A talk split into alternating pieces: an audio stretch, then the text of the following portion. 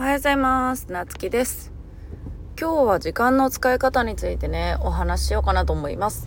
と今日ねこれ収録してる今日ねあのライブ配信をしてですねまあそこであのまあ時間の使い方についてまあざっくりとね全体像をまあお伝えしたんですよ。こういうのがまあ私がやっている時間時間の使い方時短術かな？なんか便利ツール使うだとかまあそのね早く書けるとかね文章を。そういうのに何を使ってどういうふうに実践しているかみたいなそういう内容のね全体像をねざっくりお伝えしたんですけどやはりその時間がねかかりすぎてしまうっ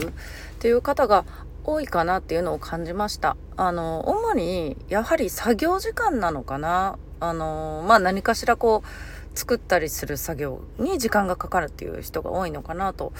感じましたね。で私はまあその作る作業にしてもまあどうやったら早くできるかとかね、まあ、そういうのを考えながらこう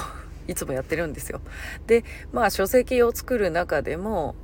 まあ、あの、何て言うんだろうな、どうやったら早く書けるかとかね。で、どうしても、まあ私タイピングは速度は普通だと思うんですけど、まあ、それが苦手な人は、なんかその音声入力使うとか、なんかこういろいろね、工夫してみる。で、今回私そのライブをね、まあ6月はライブ月間なので、結構資料を作るんですよ、キャンバで。で、まあそれも、まあデザインをね、私そんな専門じゃないので、にしても、じゃあなんかこういう便利なツールないかなと思って、なんか最近のキャンバーは賢いなと思ってね、私、いや、もしかしてこういうのできないかなと思って、なんかこうやったら、あの、検索したらね、あ、なんかそういう便利機能を見つけるとかね。そう、私すぐね、何でも検索するんですよ、私。もうね、早い。やっぱりね、今これだけネットでね、情報が溢れていて、みんなネットで起業しているにもかかわらず、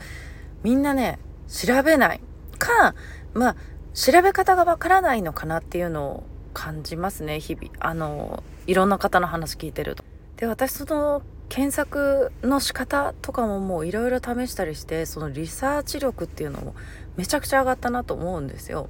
うん、でまあそういうのとかもねちょっと軽くお伝えしていきながら便利な世界にいるんだけれどもそれを使いこなせてない人があの私が思っていたより多いなっていうのを思いました。で私はこだわりがあるからもうギリギリまで外注したくない。もうね自分の思いを一発で分かってくれる人ならいいんだけどそうじゃなければね余計に時間がかかるしうんやっぱりそこはねギリギリまではもう外注せずに行きたいなと思ってるんです。いろんなことに関して。どうしても苦手なことはねあの出そうかなと思ってるけど。だからその自分で作りたいとかねまあなんかそういうまあまだ始めたばっかりであんまり出費増やしたいとか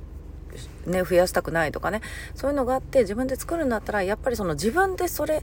どうやったらできるかなってこう考えて行動する、ね、調べてみる。あなんかいまいちいい情報出てこなかったなって言ったらいろんな方法で調べるとかね。このね私がこのこの最近でね身につくこの数年でね身につけてすごい本当に良かったなと思うのはこのリサーチ力とライティングスキルですね。マジでこれが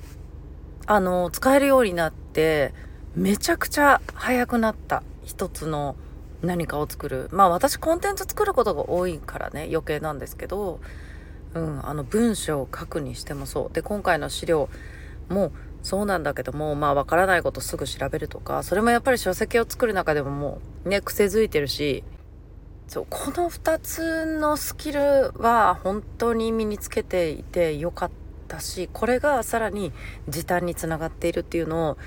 めちゃくちゃ実感してます。で、まあ、ライティングスキルはね、やっぱり日々の練習とかもあるけども、でもそんな、あの、ね、モデリングとかしか、何、真似してね、書いていけば、結構ライティングスキル上がるのって、そ、そこまでね、うん、時間かからないし、まあ、その人のね、感覚にもよると思うんだけど、でも、リサーチ力っていうのは誰でもすぐにできるスキルだと思うから、そこはね、絶対に、うん、あのそうちょっと視点を変えるだけなんですよね。それって、うん、スキルというよりかはね、うん、だからなんかそういう発想ね考え方とかそういうところをちょっと変えてみるとそれだけでめちゃくちゃ効率よくなるんでね試してみてもらいたいなと思って。まあ今日全体像だったんであんまりそこで深掘って話できなかったんで、またなんか今後のね、その Facebook ライブ